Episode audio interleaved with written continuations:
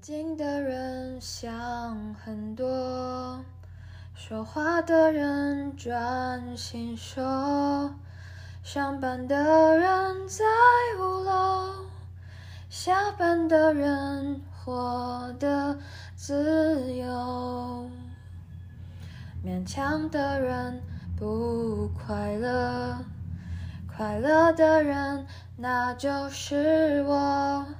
你也想跟我一样，雨下起来唱了首歌。远方，远方，哪里才是远方？原来爱人不在身边，就叫远方，远方。还好我爱的人永远住在我心脏。长大后，谁不是离家出走，茫茫人海里游？抬起头，才发现流眼泪的星星正在放弃我，请拥抱我，万一我不小心破音。哇，下一段也好好真实啊！不想勤劳，想放空。太常失败，好想成功。车水马龙里，我抓着支持我活着的快乐。行了，就到这吧。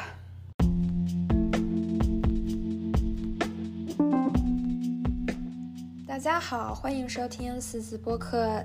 第七集，很抱歉没有能在周四准时的上传播客，因为我在变卖家产，也产生了一些离愁别绪。嗯，周四的时候就想不出来说些什么。经过朋友的提点，我可以给大家更新一下我变卖家产的进度。众所周知，人在美国，人在囧途。最难的、最难办的第一件事儿就是找房子、租房子、买家具、装饰自己的小家。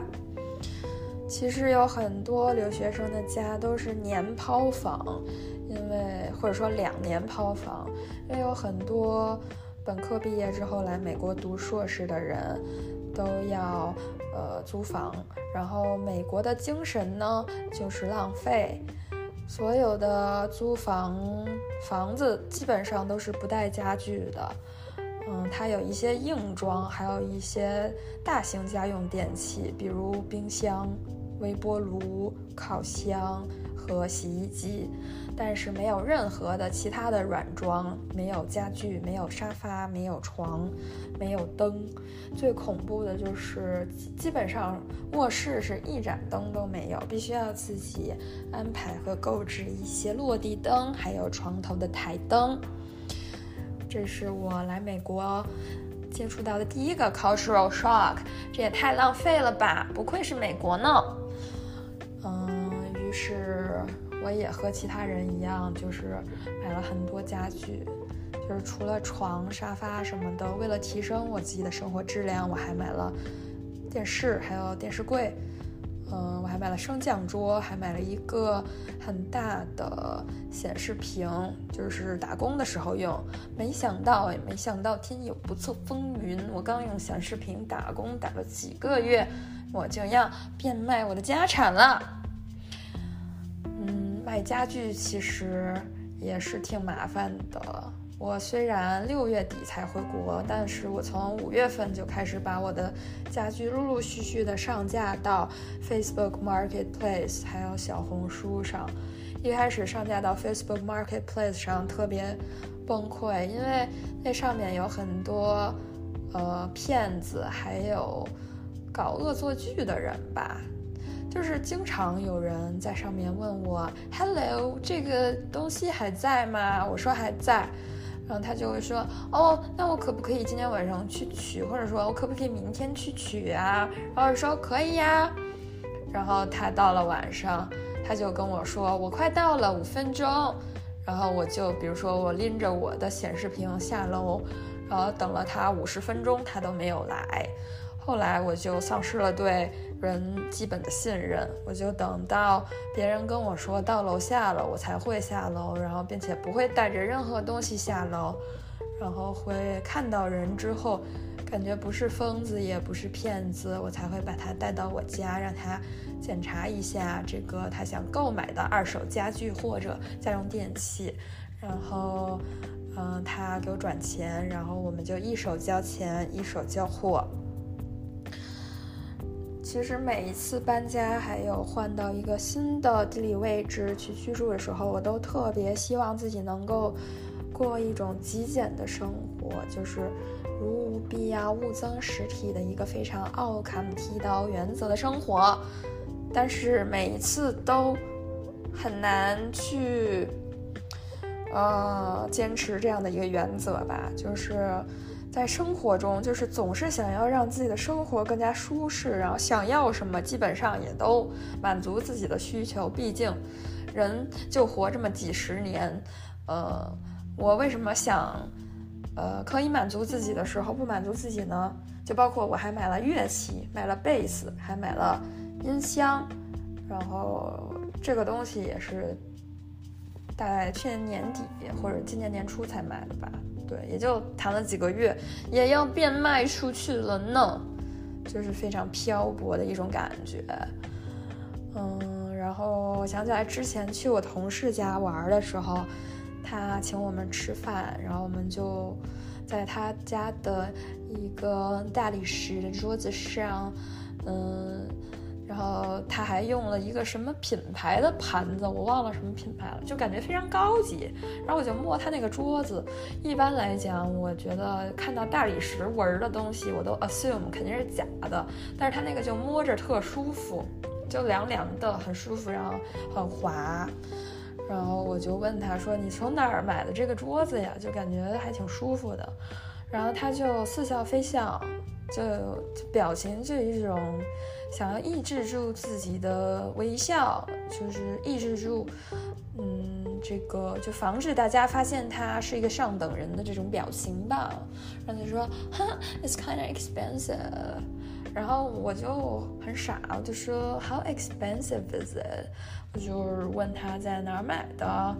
虽然我肯定也不会买啦，但是我就是好奇。然后他就说。Yeah, it's five thousand dollars。然后我就说，我操，我操，就是一个 dining table，一个餐桌，花三万多块钱人民币，然后放到自己的出租屋里面，在就是自己刚开始工作的时候就买这么奢侈的家具了吗？然后。对，然后我就说，哦，Does it include the chairs？然后说不 include chairs。然后这个，这个，这个椅子好像也特别的贵。他说多少钱？几百块钱一个吧。他有四五把椅子，所以加起来，整个就是大概五六万的感觉。我就是很震撼，很震撼。然后他就说，Yeah。Because I would invest in furnitures because you know you're gonna live with it and you can use it for a long time。然后我就哈哈呵呵，maybe not for me，就是就是很 insecure。在买家具的时候，买的都是基本上是第二便宜类型的家具，呃，最便宜的类型的家具基本上是从比如 Amazon、比如 Wayfair 这种。 呃，只有网络，呃，电商渠道的，呃，家具的这种网站，然后它的质量可能也不是很有保障吧，就是感觉 Wayfair 的东西都就是挺硬的，不是质感不是很好，就不舒服。就是宜家的，我买的第二便宜就是宜家的家具，就是宜家的沙发，然后还有茶几，呃，电视柜，我觉得。如果挑一挑的话，还是能挑到很舒服、品质还不错，就是看不出来它其实很便宜的这种家具。然后卖的时候，因为它比较 standardized，就是也比较好卖。嗯，对，不像律师一样就很难卖，就是美国的律师很难卖到中国，也很难卖到英国，很难卖到欧洲，就是很难卖。但是宜家的家具非常好卖，对，然后。基本上这周就是这样子，变卖家产，然后准备着六月底的回国。然后，因为我真的不知道我回国之后还能干些什么，然后我也不确定将来还会不会美回美国，所以，呃，最近的话就是乱七八糟的东西都在看，嗯，一边在看要不要在美国再，呃，垂死挣扎继续找工作，然后一边在看如果回国的话，回国是真的找不到工作，在领英啊，还有什么其他的。这种招聘平台上看，回中国大陆基本上他都要求有，呃，国内的司法考试，就是 PRC bar，你要过 PRC bar，你还要有五年到八年的工作经验。我说 Excuse me 啊，就是可我都不确定我能在律师这一个行业里面坚持五年。你要五年到八年的工作经验。就是真的很难，所以我就基本放弃在中国大陆继续做律师的这么样的一条路了吧？没完全放弃，但是基本放弃了。然后在其他的这个世界各国呢，我先是尝试了投伦敦。然后就是 recruiters 其实都非常的热情好客，因为毕竟他们的 business model 是他们卖出去一个 candidate 给一个 employer，他们就能拿一笔呃可观的佣金，所以他们就会就是把你吹得很好，就说 Oh my God, you have such a strong background, your resume looks amazing。然后呢，你单这边改改，那边改改，然后再帮你投这个这个，还有那个那个。对，然后一开始我可能就比较过度乐观了，我觉得此处不留爷，必有留爷处，我也没必要非得跟美国这个这块耗着。然后一开始就投伦敦，投伦敦之后基本上就是石沉大海。然后石沉大海之后呢，我就觉得我得降低身段儿。就是我就找了亚洲的 recruiters，主要是，呃，负责香港还有新加坡这块儿的，但是我觉得他们真的有点欺人太甚啊，就是现在招人的，嗯，这种，呃，POA 的手段呢非常的丰富，他就会说，呃，现在市场不好，所以只能给你降薪降 title，然后，呃。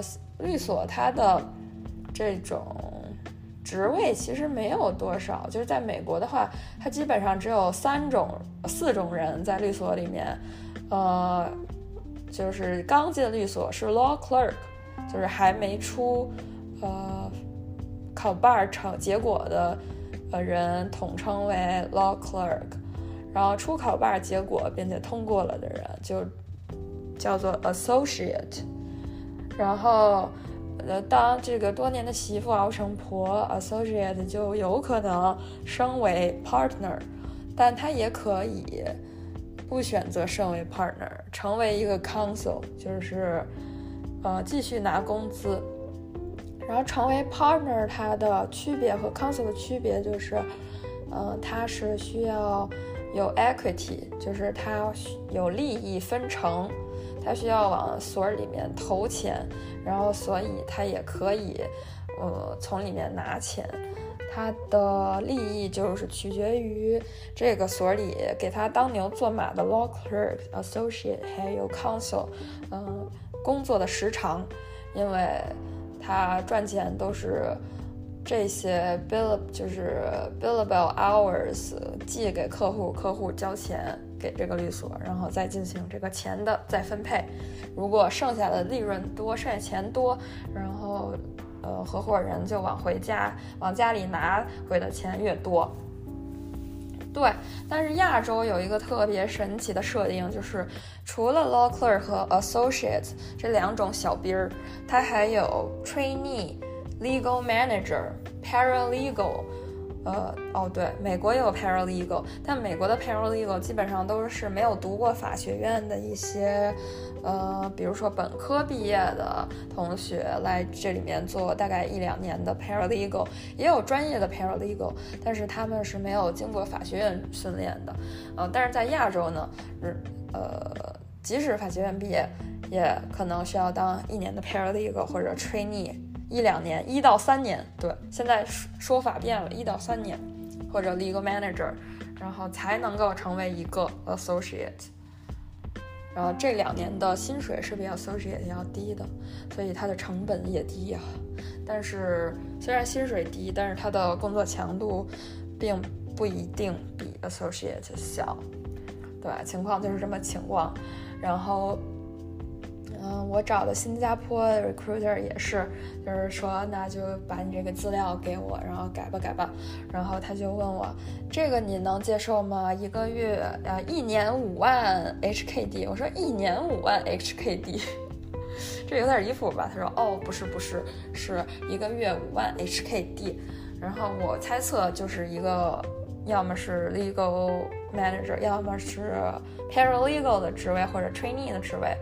然后我一换算人民币合四万多块钱，就感觉吧，就是累死累活的在新加坡打这份工，真的值得吗？就是我真的需要这么需要一点小钱钱工资吗？然后把自己绑定在一个职位上，我就非常的不情愿。就是说实话，我整个找工作的流程就是一个非常的不情愿。然后我就开始心思活泛，我能干些什么其他别的事儿呢？然后就说。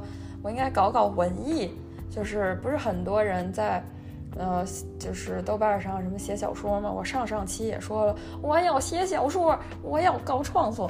但说实话，我就是写了几千字儿之后，我就是写不下去了，很难写下去，就是枯竭了，词穷了。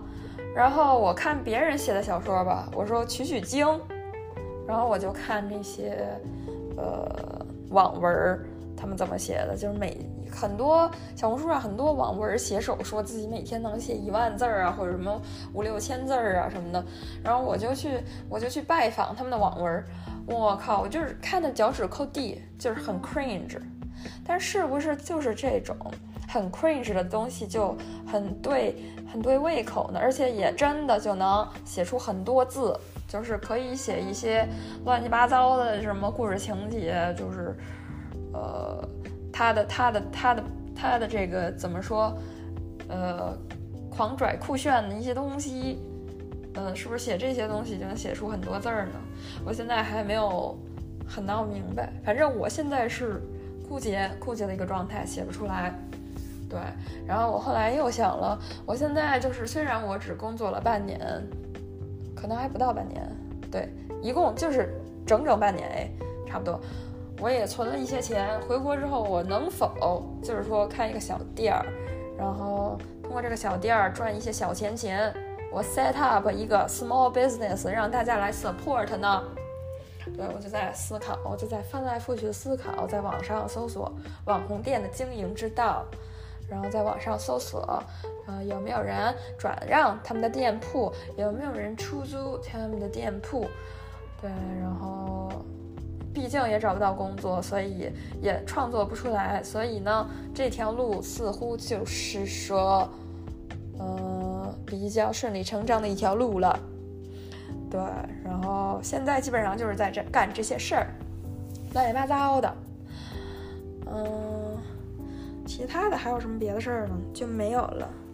这期节目可能比较短，但确实最近我的生活属于一个非常平静、非常无聊的状态。嗯，没有啥就是可以说的新鲜的事儿。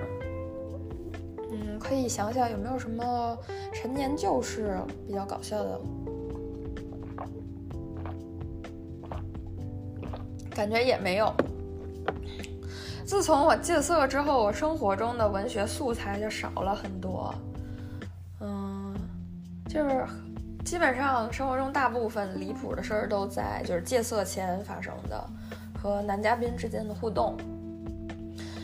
但是我最近就是觉得吧，就是我这一生到现在遇到的男嘉宾，呃，到最后走不下去了，基本上都是因为我的原因。就是要么就是我本来一开始就不喜欢人家，但是我就是对自己说，要不然再嗯坚持一下，再多尝试一下吧，可能就是日久生情了呢，日久了就生了情。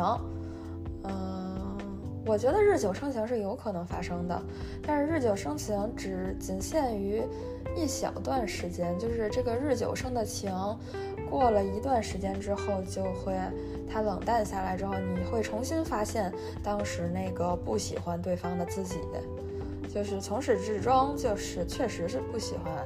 不喜欢就是不喜欢，中间以为自己可以喜欢了，但其实不行，对，然后就是也挺耽误人家的，也挺耽误我自己的，嗯，就是怎么说呢，容易厌倦的一个人吧，容易因为一些小事儿而觉得难以忍受，而觉得必须要。